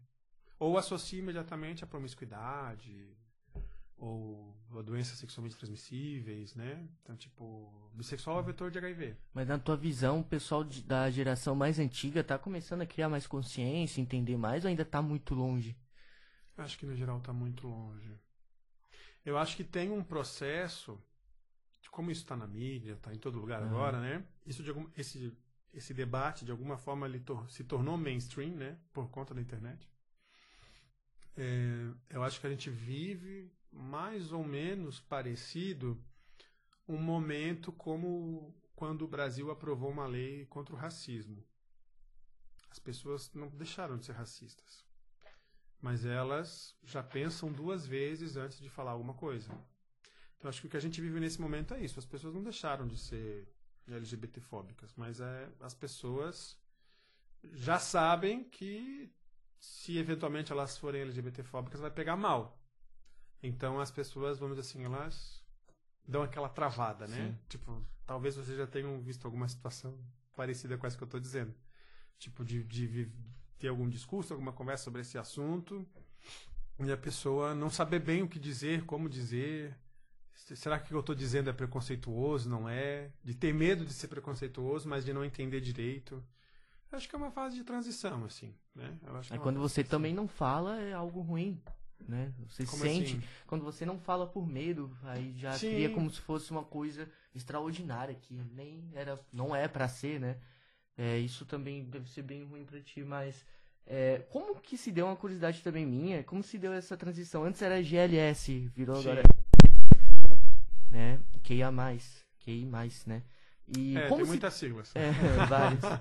Como se deu essa transição? Por quê? Quem que foi responsável? Qual grupo exatamente? Então, é, as siglas, na verdade, elas acabavam sendo determinadas pelas organizações do movimento social, é, GLS na época, né? Aham. Eu, eu comecei no GLS, né? A primeira sigla que me deram foi S, simpatizante, que poderia ser desde uma pessoa que não tem preconceito com os gays até bissexual. Então era uma sigla guarda-chuva que cabia muita coisa. Então vai tendo um debate que, por um lado, se dá no movimento social, por outro lado, se dá na academia, né, na universidade, é, de como categorizar, né, vamos dizer assim, as pessoas que têm um comportamento, é, poderíamos dizer, heterodivergente, né, ou seja, que não não se adequa àquele ideal de heterossexualidade compulsória, né, de identidade de gênero compulsória, né? Você nasceu com pênis, então você vai ter que ter uma identidade de gênero de homem, né? São coisas completamente diferentes. Não sei se quão por dentro desse debate vocês estão. É, mas o próprio movimento foi modificando essa sigla, essa sigla também passou a ser modificada internacionalmente. Eu acho que é um debate válido, é, mas eu, eu particularmente penso que é, nós precisamos dar mais atenção é, à questão da violência em si, né? do que uma categorização. Não que a categorização não seja importante, mas as siglas elas, elas têm esse caráter, elas me parecem temporárias. Como esse, esse debate, esse estudo sobre essa heterodivergência é relativamente recente, né? E novas identidades vêm sendo descobertas ou criadas ou vivenciadas de forma plena. Eu acho que essa sigla que a gente conhece hoje, ela vai continuar mudando mais um tempo. Acho que ela não é definitiva, entendeu? Agora, eu acho que ao invés da gente estar centrado na discussão de qual é a sigla, acho que a gente precisa voltar a discutir de forma muito central a questão da violência. Sim. Porque hoje se faz um debate de que a esquerda não debate segurança pública, por exemplo. Agora, se você pega as estatísticas de assassinatos no Brasil, de violência, não de roubo patrimonial, vou deixar o patrimônio para lá, roubo de propriedade, banco, dinheiro. Violência contra a pessoa, atentado contra a dignidade humana. Quem são as vítimas? negros, mulheres, LGBTs, majoritariamente. Quem é que está do outro lado da, da bala do revólver? São os negros, né? Dependente, seja numa situação né, de conflito é, com a polícia, seja na maioria dos casos, né? É, como a gente já tem tristemente assistido no Brasil, né, de muitas pessoas inocentes, moradoras da periferia, que são negras, levarem bala perdida, entre aspas, né, da polícia, assassinato de criança, virou rotina, né, principalmente no Rio de Janeiro. Quem é que está do outro lado é, da faca em casa, né, na violência doméstica? São as mulheres, né? Qual é o país que mais mata LGBTs no mundo? É o Brasil. O Brasil, gente, é o país um dos países mais violentos do mundo, onde mais se mata por arma de fogo no mundo. E nós não nós não estamos no Oriente Médio, nós não estamos em guerra, nós não estamos em conflito entre nações. E nós somos o país que mais morre gente por arma de fogo no mundo. Só que as pessoas que morrem são negros, mulheres e LGBTs. Então, necessariamente, quando a gente está discutindo essas pautas chamadas identitárias, entre aspas, você também não gosta desse termo, nós estamos discutindo segurança pública. Porque é a gente que sofre, é a gente que morre. Sim. E como governador, caso fosse eleito, como que se defende essas pautas que são sociais? Como, como que é possível, assim, você estar tá ali sempre também engajado nessa questão para que mude, principalmente Santa Catarina, né? Sim. Ah, seria um conjunto de políticas públicas, né, que, que são transversais. O que, que eu quero dizer com isso? É, você vai precisar de políticas que vão dar assistência social, da saúde, da educação, é, do treinamento das forças de segurança pública, né, de acordo com um viés mais vinculado aos direitos humanos. É, você vai também nas políticas econômicas, né, dar uma prioridade. E como é que isso aconteceria? Na assistência social, você vai fazer o imediato. O que é o imediato? Muita gente negra, mulher, LGBT, está em situação de vulnerabilidade social. Então você vai precisar chegar com assistência social para quê? Para levar psicólogo, para dar auxílio jurídico, para inserir aquela pessoa é, em algum programa de geração de renda ou de conseguir trabalho, né? Ou às vezes de fazer essa pessoa retornar à escola, né? Porque a evasão escolar ela vai ser muito grande entre é, os mais pobres, os negros e LGBTs, em especial transexuais. Né? Então, a, a população transexual, apesar de ser demograficamente pequena, ela vive uma situação quase que de prostituição compulsória, né? Então você vai se descobrir transexual com 12 anos de idade, 13 anos de idade, 15 anos de idade, você vai ser expulso de casa, você não vai conseguir mais ir para a escola porque você vai ser violentado na escola, você vai parar na rua, vai morar na rua, você vai para prostituição, é compulsório. O efeito, né? Todo, não tem muito escapatória. É, normalmente não tem escapatória. Por que não tem escapatória? Porque não tem política pública. Não tem lugar para receber essas pessoas. Não se olha o início ali do problema, né? Sim. né? Sempre se olha o final dele ali. Exatamente. Como a, a segurança pública, até a questão da descriminalização das drogas. Então, é interesse também que existe por trás. É, tem gente que ganha, na tua opinião, com isso, de alguma claro forma? Claro que sim. É uma indústria inteira que gira em torno da criminalização, né? Não só a indústria é, do armamento propriamente dito, né? Porque independente de ser legal ou ilegal, né? Se vende, se chega muitas armas do Brasil nesse mercado paralelo, né? Que seja para alimentar o tráfico, seja para alimentar as milícias. É, e a criminalização, ela faz parte de um sistema que está vinculado ao sistema penal brasileiro, que na verdade é um sistema de criminalização da pobreza, né? E que é um sistema estruturalmente racista, né? Então, hoje, se você pensa em descriminalização das drogas, você está falando que você vai colocar na formalidade é, milhares, talvez milhões de pessoas que vivem e trabalham com isso, porque é disso que elas tiram o seu sustento. Você vai dizer que esse mercado que movimenta bilhões de dólares por ano vai entrar na economia formal e vai pagar imposto? vai gerar emprego com carteira assinada, vai aumentar a arrecadação do Estado brasileiro, que vai ter mais dinheiro para investir, porque é o seguinte, as pessoas vão consumir droga e ponto. Sempre ponto. Sempre teve, sempre vai ter. Agora, o que me parece ser uma política acertada é o que o Brasil fez com a questão do cigarro. O Brasil deixou de vender cigarro? Não. O Brasil proibiu venda de cigarro? Não. O Brasil saiu perseguindo o usuário de cigarro? Não. A polícia bate em quem fuma cigarro? Não que, que aconteceu com o cigarro? Você é, excluiu do ambiente social, porque você fumava em elevador, você fumava em, em avião. Ônibus, tudo. Não sei quantas vocês têm, mas fumava em ônibus, fumava em terminal, fumava dentro do restaurante, dentro da balada. Como que era o cheiro dentro do avião? Não, eu, eu ia na balada com 18 anos, 20 anos, e você saía defumado, assim, do cigarro. Porque todo mundo fumando lá dentro, ambiente fechado, sem janela. Então, era horrível, assim, né? Então, assim, ó, e proibiu a propaganda.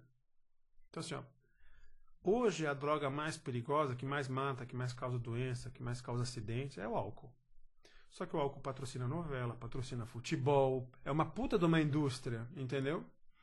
Então, assim, eu, eu defendo uma linha em que você tem que regular a venda das drogas, todas elas, as que já são lícitas, como cigarro e álcool, e as que Antes são... de legalizar, né? É diferente, Não, é uma né? legalização, porque existem drogas que o comércio é proibido. Né? Então, você vai legalizar o comércio das drogas, mas você vai ter uma regulação, elas vão ser taxadas, elas vão ser vendidas em ambientes próprios e você não pode fazer propaganda. Eu acho que o, a receita, o segredo é esse. Então você tem que abolir propaganda de qualquer droga, inclusive de cerveja. Só que você vai falar isso para as emissoras de televisão, para a indústria do futebol, Entendeu? Né? É, é, bilhões de reais que a gente está falando de dinheiro, que a Ambev coloca em propaganda.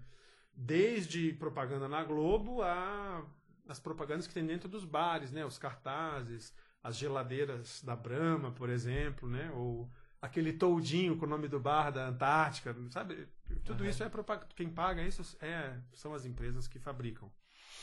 Então, seria uma forma muito importante de você gerar emprego formal, gerar renda, arrecadar imposto e esvaziar uhum. os presídios. E tu acha que assim também teria um uso mais consciente dessas drogas? Eu acho que você precisa de política pública para falar disso, né? Então, por exemplo, para você ter um o que, é o consumo consciente? Depende, né? Porque, na verdade, a gente vem de uma ideologia, é, ideologia num sentido é, não de visões de mundo diferente, mas ideologia no sentido de falsificação da realidade, é, que é a ideologia do ProErd. Né? Vocês fizeram ProErd na escola? Fiz.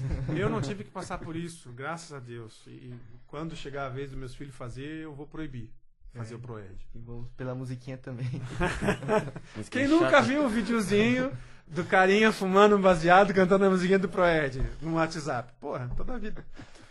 Então, assim, é, é, qual é a ideologia do Proed? Se você botar um cigarro na boca, você é automaticamente um viciado em drogas. Do cigarro você vai pro maconha, da maconha você vai pro cocaína, da cocaína você vai pro crack, você vai assaltar sua família, roubar os pertences para comprar droga e você vai morrer de overdose. Essa é a ideologia do Proed. Só que não é assim, gente. Não é assim. Existem pessoas que desenvolvem dependência química? Sim, mas muita gente faz o que a gente chama de uso recreativo das drogas. Ah, você sabe aquele teu amigo que não fuma cigarro, mas tipo, ele vai numa balada, toma uma cerveja, daí ele fuma um cigarro de vez em quando? Isso é uso recreativo. Cara que toma uma cerveja a cada 15 dias, isso é uso recreativo. Cara que fuma baseado quando tem. Tipo, sabe, o cara não fuma, não compra, não sabe nem bolar. Mas, pá, tá numa roda, alguém tem um baseado, tá ali rodando, ele dá uma bola. Isso é uso recreativo. Sim. As pessoas usam drogas de forma recreativa. E vivem as suas vidas, continuam trabalhando, continuam pagando seus impostos, continuam, são pais de família, são mãe de família, são servidor público, são advogados, são empresários, são, sabe? Então não é, é esse estereótipo do, do Zé Droguinha, Zé Droguinha. né? Ele é falso, ele é falso. Claro que existem pessoas que têm dependência química, que precisam ser tratadas, que precisam ir, né, para um alcoólicos anônimos, Questão de saúde pública. tem uma questão de saúde pública, do abuso de substâncias. Agora, ah, o ideal de um mundo sem drogas é inexistente. Inexistente. É, tu- é, tudo faz parte de uma coisa muito maior, né? Como a, é, colocar mais pessoas dentro de é, presídios onde elas vão estar em contato com outras pessoas que cometeram outros crimes Sim. e que formam o que novos criminosos, ou seja, é uma escola Sim. ali que, que, que se cria, né? Mas por que que não entende? Parece tão simples e não... É, mas é quê? muito Interesse? preconceito, né? Preconceito. De uma certa forma, tem muito preconceito na sociedade. Tem uma reprodução dessa ideologia, né? De que... E ela é até distorcida, né? Porque você é assim, ó, se eu sou um cidadão que tem uma arma em casa para me defender e eu mato alguém em defesa própria, eu continuo sendo um bom cidadão. Agora, se for um baseado, eu sou bandido. Então, se eu mato alguém, eu posso ser um bom cidadão.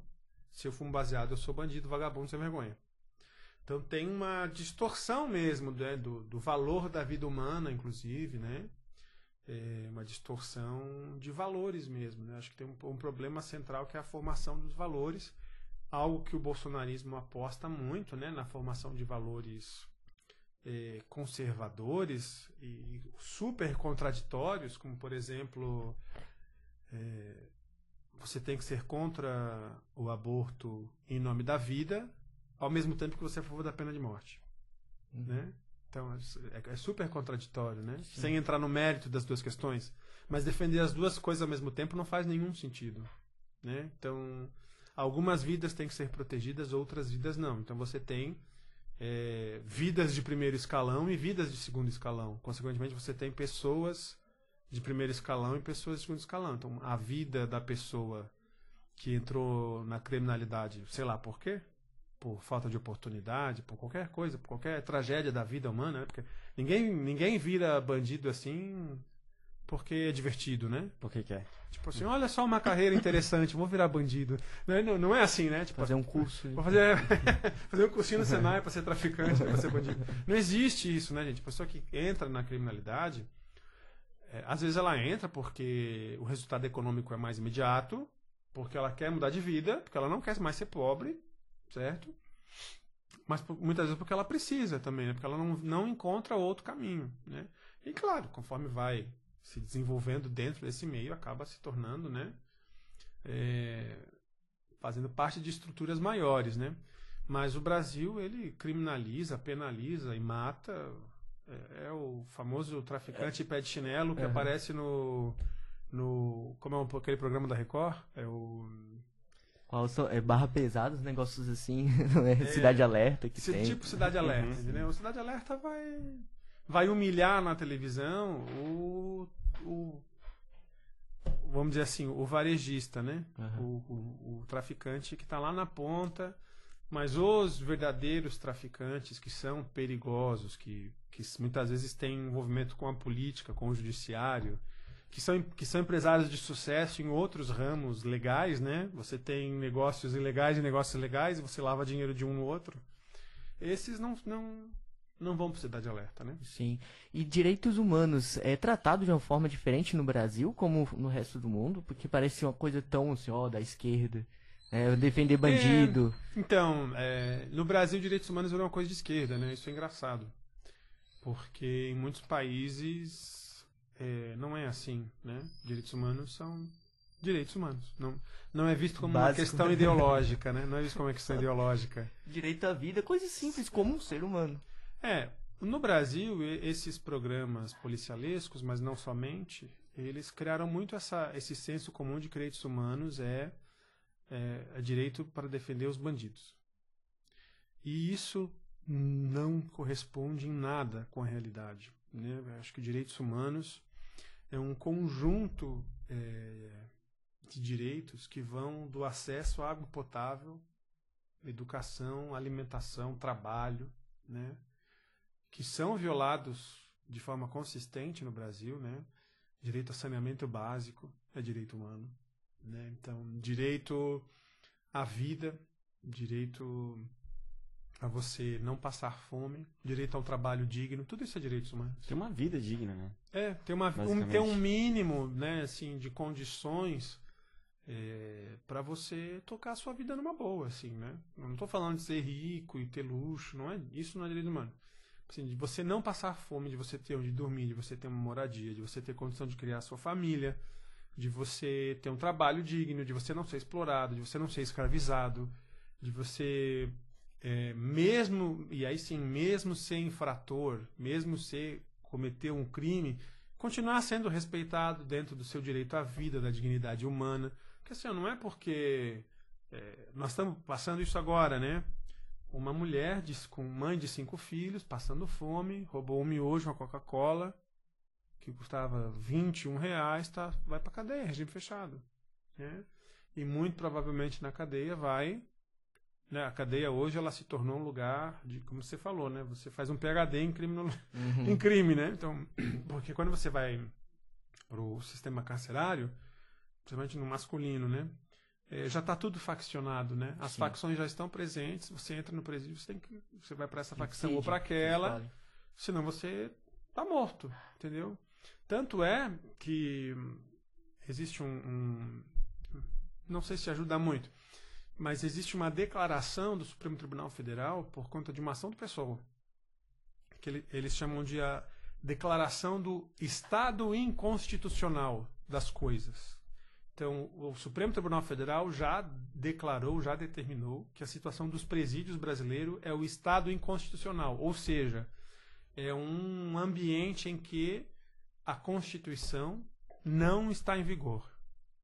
Por- não porque nós não, queire, não, não queremos que esteja, mas que na prática não está. Então, é, é uma declaração da maior corte de justiça brasileira dizendo que a lei não é para todos no Brasil. De que a lei não é aplicada a todos. Uhum. Porque se eu roubei uma garrafa d'água e fui para cadeia, ainda assim eu tenho direito à vida, à alimentação, à dignidade, eu tenho direito de não ser torturado. Eu vou estar lá, eu estou. A- Qual é a minha pena? É privação de liberdade? É privação de liberdade. Então, privação de liberdade é uma coisa. Agora, o que ocorre nos presídios é, eu espero assim que num futuro não muito distante a gente olhe para os presídios brasileiros e a gente vai olhar para os presídios como a gente olha hoje para Auschwitz, como a gente olha hoje para os campos de concentração nazistas, porque é exatamente a mesma coisa. E como olha o direito, os direitos humanos, ou pelo menos, claro, na tua visão, em casos extremos, por exemplo, estupro e tal? O pessoal gosta muito de colocar, ah, é, tem que ser morto. É, Sim. é a pena de morte para casos assim. como que você vê sobre isso? Onde se coloca os direitos humanos nesse caso? Na, def na defesa de um cara que talvez não seja mentalmente ali. Então, esse é, esse é um debate complexo, porque, primeiro, você falou do caso de estupro, né? É, e aí você vai ter duas possibilidades. Se a pessoa que cometeu um estupro é um criminoso, ela vai ser punida. E existe uma lei. Existe lei para isso. Não é como se nós saíssemos na rua e os estupradores estivessem à solta e impunes. Não, não. Claro, o Brasil é um país que tem muita violência sexual, mas quando ela é descoberta, normalmente não é um crime que passa impune, a não ser que você seja muito rico, como no caso da Mari Ferrer, né? Agora, se você parte do entendimento de que aquela pessoa que cometeu estupro tem um problema mental, então se ela tem um problema mental, ela é inimputável. Então, primeiro a gente tem que fazer essa distinção. O estuprador normalmente não é uma pessoa com um problema mental. O estuprador, ele é fruto de uma sociedade estruturalmente machista que objetifica as mulheres e que é, faz com que parte dos homens acredite que tem o poder sobre as mulheres ou que as mulheres existem apenas para servir ao seu próprio prazer. E isso é muito é, presente na nossa sociedade. Né? Agora, em relação à, à pena, acho que se, se a pessoa cometeu um crime hediondo como esse, existe uma legislação para punir essa pessoa. E ponto. Eu, não é isso que, que boa parte da direita fala, né? Não quer nem a, a ausência de pena, né? Ou seja, fala, acabar com a impunidade Sim. e de que a lei é para todos. Então, se a lei é para todos, a lei é também para os estupradores. Inclusive naquilo é, que, que se refere à dignidade dessa pessoa. É isso, você estuprar alguém, você vai ficar o quê? 10, 15, 20, 30 anos na cadeia? Você vai ficar 30 anos na cadeia. O pessoal acha que ficar 30 anos na cadeia é, é um passeio? É tranquilo? Não é tranquilo. Fica seis meses. Uhum. Fica uma semana. Não é, entendeu? Como se a cadeia fosse um negócio assim. É, e quem faz essa defesa, é, na verdade, não está buscando justiça, está buscando vingança. Sim, São coisas né? completamente diferentes. Está procurando um ambiente mais punitório do que de reabilitação. É, exatamente, que é o que deveria ser o sistema penitenciário brasileiro e que nunca foi e está muito longe de ser. Né? Uhum. Não, não existe reabilitação no sistema carcerário do Brasil. Não existe. Só punição, né? É, é, unicórnio, entendeu? Sim. É, sim, carinhoso, não existe assim.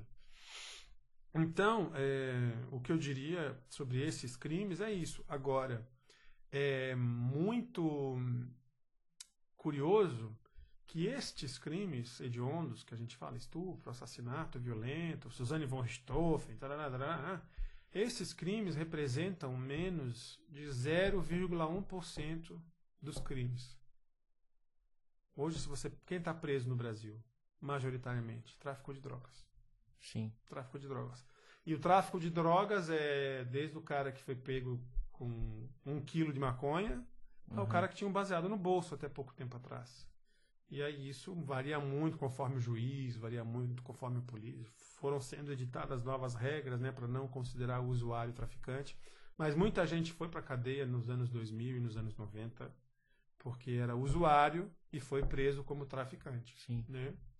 Então, o que eu digo é isso, assim, a gente precisa, é, se a lei é para todos, a lei é para todos, seja na hora de punir, seja na hora de garantir a dignidade. Né? É, agora está na tá, tá em evidência aí, né, a questão da Suzane von Richthofen por causa do filme, filme. né? Então é isso, gente. Isso aconteceu no, sei lá, no final dos anos 90, início dos anos 2000. Tô lembrado. Acho que foi mais pro início do 2000 mesmo. É, tipo, nós estamos em 2021, tipo, ela passou 15, 16 anos em regime fechado. Não é isso que prevê a lei?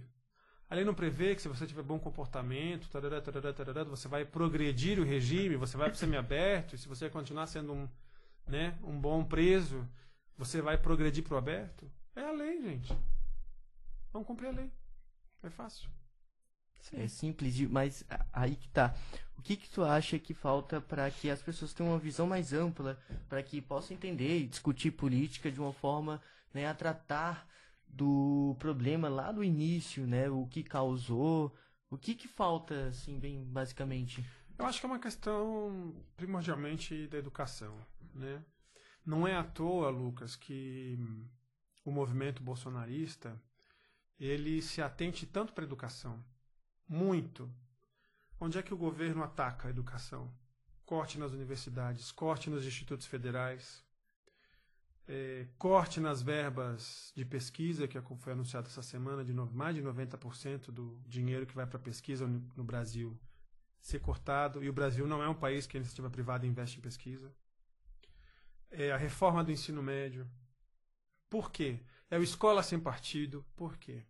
Porque eles sabem que é na educação que esse mundo bárbaro que eles imaginam, que eles vivem, essa realidade paralela que eles vivem, é, eles sabem que é a partir da educação que você, como diz aquele, aquela frase de efeito, né? a partir da educação que você destrói os mitos. Né? Uhum. Então, por isso que a escola, a universidade, se tornou um alvo central do bolsonarismo nesse governo. Porque é a educação que tem o potencial de eh, destruir os preconceitos, de criar um ambiente de convivência e de coexistência entre os que são diferentes. Né? E a sociedade é plural, a sociedade é diferente. Uhum. Não só em raça, em etnia, em orientação sexual, mas em religião. E isso ainda é um problema muito grande nas escolas, né? Você tem um, um, cristianismo compulsório, né? Então, se você não é cristão, se seu filho não, se a criança não vem de uma família cristã, ela vai passar constrangimento na escola. Meu filho, meus filhos estudam em escola pública, eu não, eu não sou religioso, sou ateu. É, meus filhos têm colegas de sala que são imigrantes sírios, que vieram refugiados da guerra, que são islâmicos e que vão para a sala de aula rezar Pai Nosso. Isso é uma violência fudida, uhum. fudida. Mas que todo mundo... Não, se está falando de Deus, tá bom, né? Uhum. É, todas as religiões, Deus é, é bom. E não é, é uma violência, né? Para aquela criança é uma violência, para aquela criança que às vezes mal fala o português e que tem que lidar com isso em casa. Daí a, a família não quer criar problema, porque já é imigrante, já está numa uhum. condição diferente, já não fala direito a língua, não vai lá arranjar briga na escola, né? Só quer que o filho consiga ir para a escola, seja, né, receba alguma educação, seja alfabetizado na, nesse novo idioma. Então, assim, existem muitas formas de violência, né? É, por conta da, de imposições de uma cultura majoritária. Né? Agora, não é porque uma cultura é majoritária que ela deve ser única, ou que ela deve se sobrepor às culturas minoritárias à força. Né? Então, acho que o papel da educação é criar um ambiente de convivência e coexistência das diferentes culturas. E aí eu não, não falo só de religião, falo de cultura no sentido amplo, cultura Cultura não como belas artes, cultura Sim. no sentido de formas de viver. Cultura é o que eu visto, é o que eu falo, é o meu linguajar, é com quem eu me relaciono. ali, né? Exatamente. Como um ser pertencente de um local. Sim. Então a palavra cultura ela vem de cultivo, né? Ela, ela era mais tanto é que no, na, no sítio você fala, né? você tem cultura de alface, uhum. né? Você tem cultura de beterraba. Então cultura é aquilo que se cultiva, é aquilo que você é, reproduz, são os valores, são a forma que você vive e que você reproduz, né? O jeito que eu vivo é eu tento de alguma forma repassar para os meus filhos e assim por diante. Então, nós temos que criar um ambiente que não seja de aniquilação das culturas minoritárias. Eu acho Sim. que isso é importante. Isso é democracia. Exatamente. Vamos fazer aqui uma pausa porque tá bem interessante a conversa. A gente já vai pegar aqui pro final já para não tomar mais teu tempo. Tá bem legal a conversa. Legal. Imaginei ser uma hora só, mas acabou, né? Já tá indo pra duas. E Camazão, como que é pensar livremente nome, né, do nosso podcast. Pensar livremente, ao mesmo tempo respeitar a outra pessoa. É, como ter esse debate é, é. Como, como você vê isso? Como é pensar livremente para você? Bom, para mim que sou jornalista, é, isso remete muito a um debate da liberdade de expressão, que é algo bem recorrente hoje, quando a gente discute a polarização política, quando a gente discute também as fake news, né? Porque os defensores das fake news falam em liberdade de expressão. Né? E aí, se você vai fazer uma discussão pelo viés do direito, né, da lei, por mais que a Constituição, a legislação prevejam direitos, nenhum, nenhum direito, nenhum único direito previsto em lei é absoluto. Nem a liberdade de expressão, nem a vida, nem nada. Né? Então, vou dar um exemplo. O direito à vida não é absoluto quando a lei permite que uma mulher vítima de estupro faça um aborto. Então, o direito à vida não é absoluto. Correto? O direito à liberdade de expressão não é absoluto quando você tem uma legislação que proíbe a discriminação de gênero, de raça, de orientação sexual, né? que hoje é, são, são infrações, crimes comparados ao racismo, né? equiparados ao racismo. É, então, nenhum direito é absoluto. Então, pensar livremente ou promover a liberdade de expressão é também promover um ambiente é, de respeito às ideias diferentes, né? Que é o que a extrema-direita, o bolsonarismo e as fake news não fazem, né? É um discurso de eliminação do diferente, né? Então, eu acho que essa é a principal diferença entre esses dois polos ideológicos, né? Um discurso é um discurso de eliminação das diferenças, de exclusão, de extermínio físico, se possível, dos diferentes. E o outro discurso é dizer que nós precisamos promover uma sociedade onde os diferentes não se matem, onde os diferentes convivam. Né? Acho que essa é a grande distinção. E só acho que só é possível pensar livremente num ambiente democrático. Né? Então, não existe pensamento livre sem democracia. Né? Tu diria então assim que pensar livremente seria promover um ambiente de discussões saudáveis? É, não sei se saudáveis, porque o ambiente de discussão pode ser talvez. saudável ou não, pode até ser uhum. mais é, acalorado ou não. Saudável, respeitoso, então. É, eu acho que é promover um ambiente de diálogo democrático. Eu posso divergir de forma virulenta de você, mas eu não posso, por divergir de você, atentar contra a sua vida, contra a sua dignidade eu não posso fazer uma calúnia, uma difamação, eu não posso é, dizer que você não vai ser estuprada porque não merece, como já disse o presidente da República, né? Então existe um limite, né? A, a, até a liberdade de expressão e o pensamento livre precisam de limites, porque senão é, você submete direitos coletivos a direitos individuais. Né? Então o direito ao bem-estar da coletividade está subordinado ao seu direito de dizer qualquer barbaridade que lhe venha à cabeça. Então não pode, precisa ser limitado nesse sentido, entendeu? Você tem liberdade de expressão é, até um determinado ponto que você não está agredindo o bem comum, a coletividade uhum. ou, ou, outro indivíduo na sua dignidade, por exemplo. Né? Sim. Daí vem o dano moral, vem, né? Claro. É, racismo, enfim, outras, outras questões. Uhum outras infrações, outros Sim. crimes, né? E é, agora uma pergunta pessoal. Você aparentemente é um cara bem calmo, assim, você realmente é calmo. Quando é que tu perde essa tua calma? Ai, essa é difícil, hein?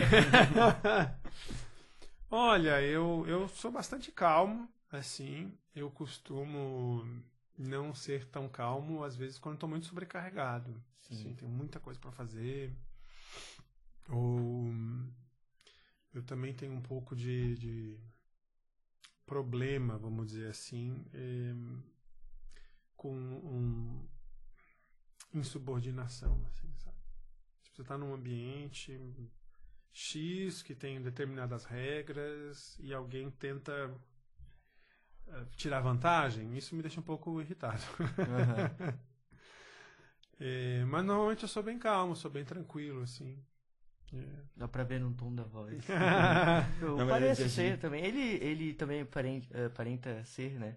Mas. Eu sou muito calmo. é. Acho que nós três somos muito calmos, então. É. Ah, tem um ambiente um de jogo, calmo. às vezes me deixa um pouco. Olha. A competitividade, mais... então. A competitividade. que da... jogo, jogo. E tu traz ah, essa competitividade coisa. pra política?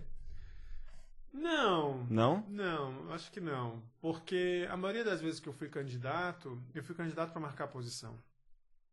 Não fui, eu fui candidato sem a ilusão de que uma vitória era possível, né? Uhum. Poderia acontecer, tá aí o Moisés, né? Moisés não foi candidato para ganhar e ganhou.